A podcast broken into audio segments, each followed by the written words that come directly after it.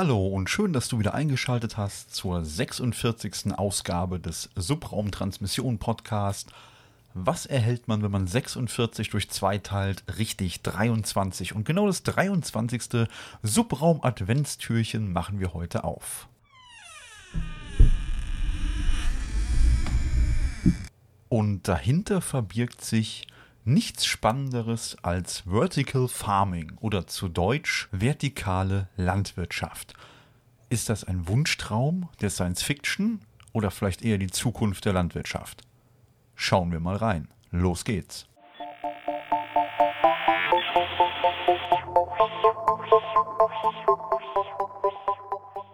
Doch bevor ich euch jetzt erkläre, was es mit dieser vertikalen Landwirtschaft auf sich hat, und welche aktuellen Projekte da laufen und wie das vielleicht unsere Zukunft beeinflussen könnte, werfen wir zunächst einen Blick in die Geschichte. Fakt ist, Wissenschaftler haben ja bereits bestätigt, dass Menschen vor etwa gut 12.000 Jahren begonnen haben, erstmals Pflanzen zum Nahrungsgewinn anzubauen. Teilweise wird das sogar noch ein bisschen früher datiert, so um 23.000 Jahre. Allerdings waren das immer nur so einzelne Versuche anscheinend von Menschen, die ersten Pflanzen ja anzubauen in Nähe ihrer Wohnsiedlung. Wie gesagt, vor gut 12.000 Jahren war es so, dass wir die ersten Felder genutzt haben, um uns damit zu versorgen.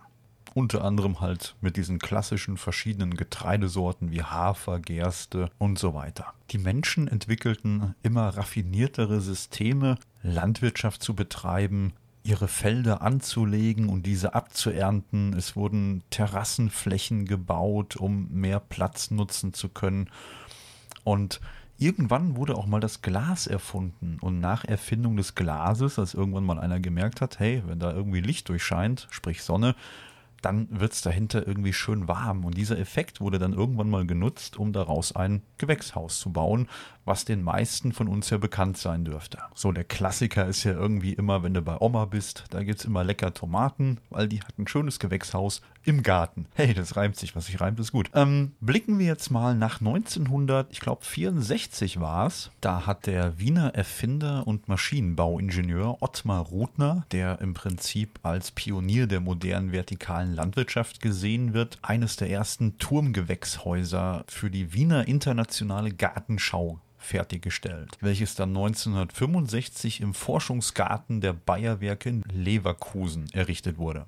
Das zu dem Zeitpunkt genannte Turmgewächshaus war circa so hoch wie ein vierstöckiges Haus, sprich ungefähr 20 Meter hoch und hatte einen Durchmesser von vier Metern. Es war komplett verglast und im Inneren sind ähnlich wie in einem Paternoster die Gemüse- und Blumenbeete auf und nieder gefahren. Und für alle, die jetzt die Technik des Paternosters nicht kennen, das ist im Prinzip so ein Aufzugverfahren.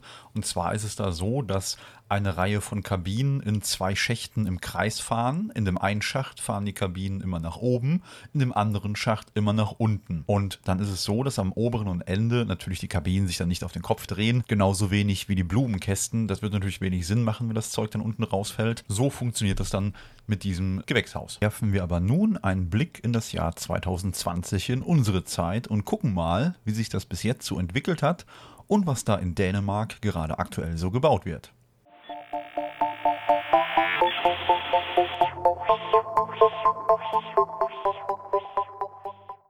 Vor der dänischen Hauptstadt, nämlich Kopenhagen, in dem Örtchen Tastrup entsteht eines der weltweit größten vertikalen Farmen. Auf 14 Etagen sollen hier Salate und Kräuter angebaut werden und das Ganze in Wasser schwimmend anstatt in Erde wachsend. Und zwar hat sich hier ein dänisches Start-up und eine aus Taiwan kommende Technologiefirma zusammengeschlossen, um nach eigenen Angaben eine der effizientesten und größten überdachten Farmen Europas aufzubauen. Und zwar wird hier damit gerechnet, dass unter Vollauslastung ein Ernteertrag von bis zu circa drei Tonnen täglich erzielt werden kann. 2021, sogar schon im ersten Quartal, sollen auch schon die ersten Lieferungen an Geschäfte und Restaurants rausgehen.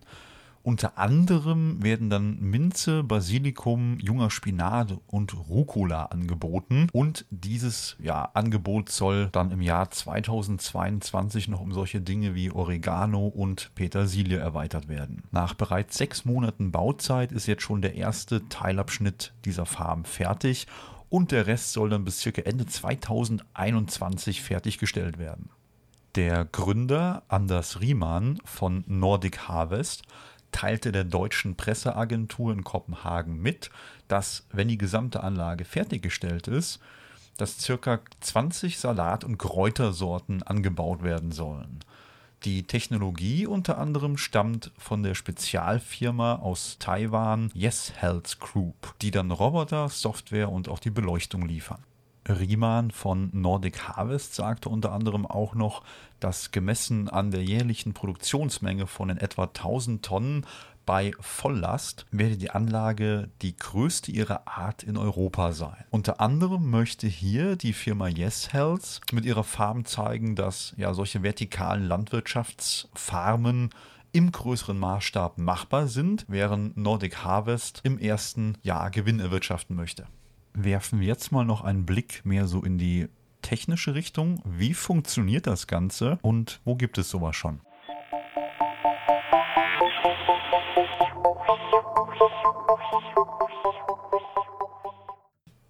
Ja, wie sieht sowas aus und wie funktioniert sowas? Im Prinzip könnt ihr euch vorstellen, die bauen eine riesige Halle.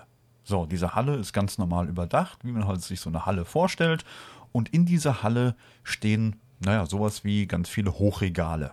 Ein Hochregallager hat bestimmt der ein oder andere auch schon mal gesehen. Und ja, so müsst ihr euch das vorstellen. Und zwar in diesen einzelnen Hochregalen habt ihr dann sowas wie flache Wannen. In diesen Wannen ist Wasser.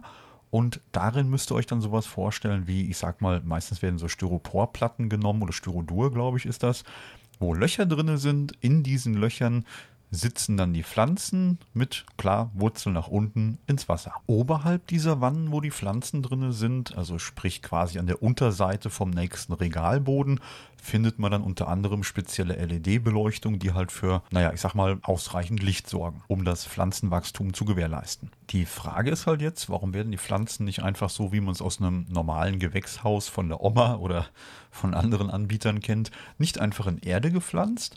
Naja, laut Nordic Harvest selber hätte das wohl verschiedene Vorteile für die Endkunden und zwar verspricht unter anderem der Herr Riemann einen intensiveren Geschmack der Lebensmittel und auch einen höheren Nährstoffgehalt. Es kann auf Chemikalien und Pestizide verzichtet werden.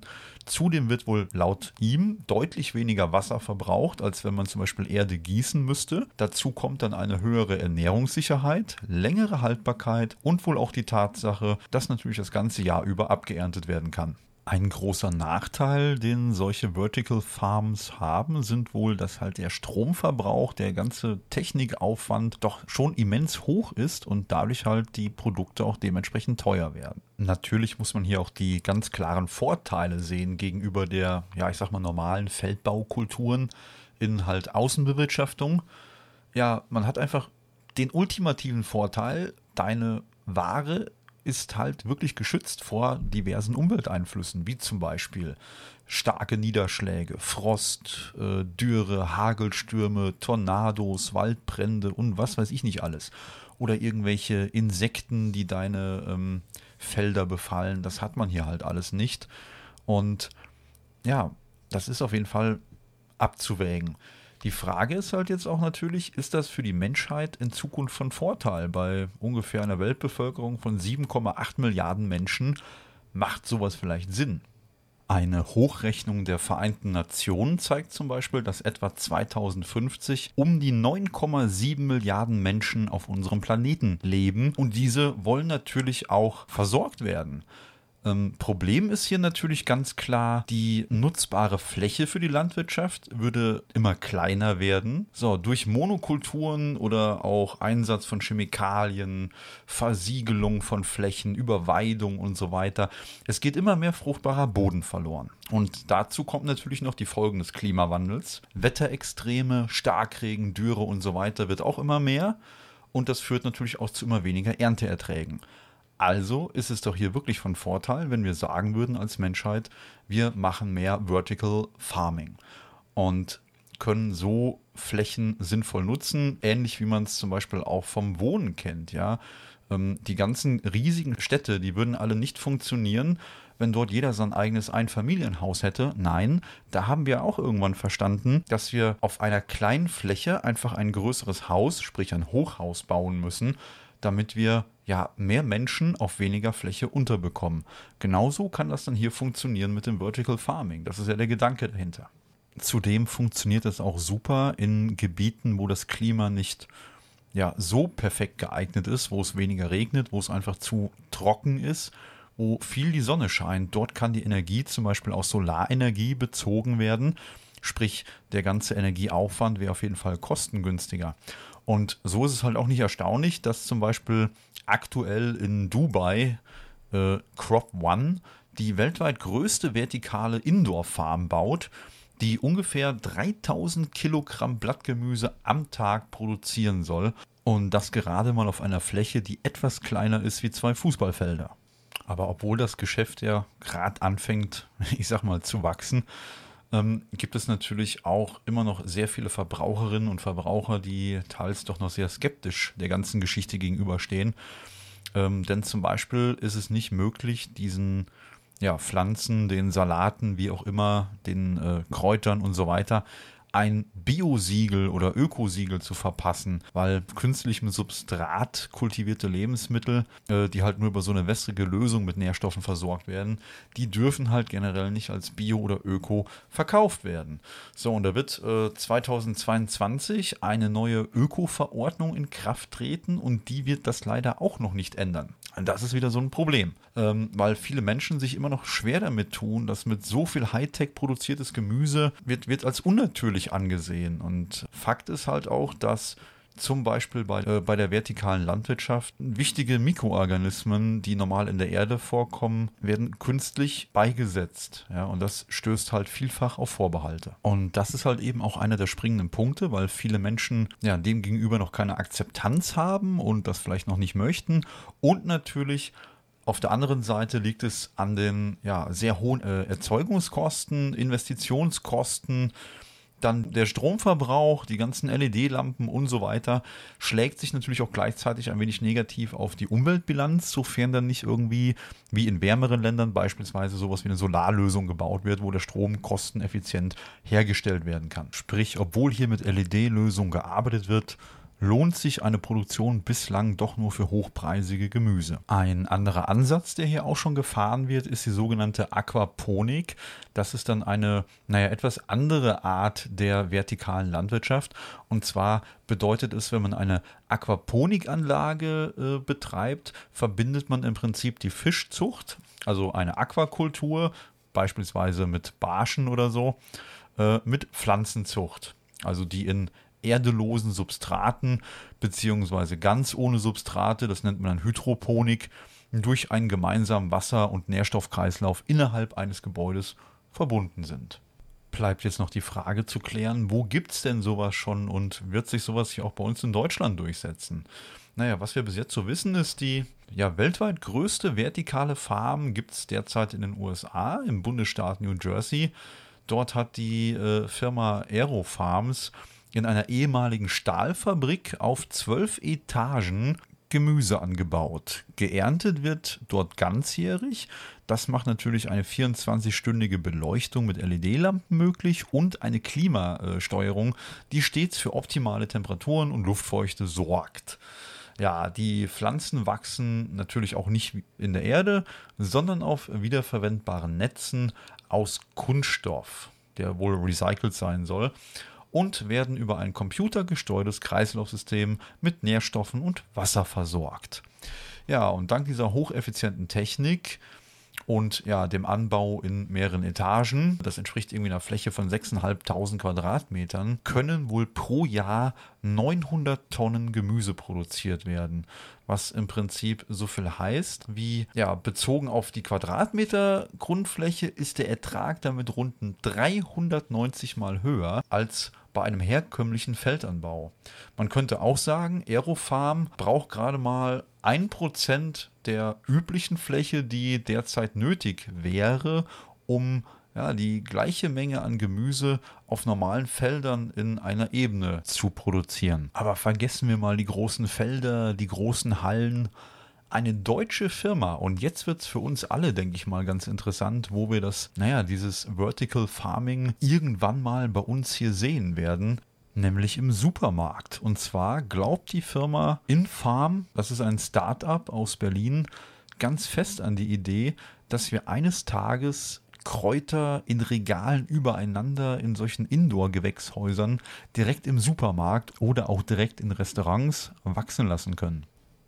Unter anderem hat das Unternehmen Infarm jetzt erst 170 Millionen US-Dollar in eine Finanzierungsrunde eingenommen und zwar von einem der größten Kapitalgeber LGT Lightstone. Das ist so ein Investor aus Liechtenstein, der auf nachhaltige Investitionen spezialisiert ist. Ja, ich denke mal, das ist sehr vielversprechend. Und ja, wo werden wir das demnächst sehen? Naja, ähm, weltweit äh, wurde da schon mit etlichen Supermarktketten kooperiert. Und zwar wollen die halt das größte Urban Vertical Farming Netzwerk der Welt aufbauen. Unter anderem ist darunter auch in Deutschland Aldi Süd. Ja, was denkt ihr? Wächst demnächst unser Salat, unsere Kräuter, unser Gemüse frisch in unserem Supermarkt oder irgendwo in der Vorstadt, in einer Halle, in verschiedenen Ebenen. Was denkt ihr? Ist das die Zukunft? Also meine persönliche Meinung ist, ja, das wird die Zukunft und das wird immer weiter optimiert und verbessert und automatisiert. Ähm, ich habe schon Pläne gesehen, dass zum Beispiel ähm, diese schwimmenden Salat Platten, also diese, diese Platten, wo der Salat dann drin steckt, zum Beispiel unter so einer Art Schneidemesser durchfahren. Dort wird er automatisch abgeschnitten, wird in die nächste Ebene weitergefahren. Dort kann er wieder neu wachsen, bis er dann wieder unter das Messer kommt und wieder abgeschnitten wird und abtransportiert wird. Und so hat man immer wieder frischen Salat. Könnte alles automatisiert werden. Naja, gut. Also, was denkt ihr? Schreibt eure Meinung gerne in die Kommentare, schreibt uns auf Twitter, wo auch immer an, auf den üblichen Kanälen. Morgen kommt die 24. Episode, demnach die letzte von unserem Subraum-Adventskalender, mit Martin und mir zusammen. Ich hoffe, ihr schaltet wieder ein. Hattet eine gute Zeit, konntet hier was mitnehmen und ich sag einfach mal bis morgen. Macht's gut. Ciao.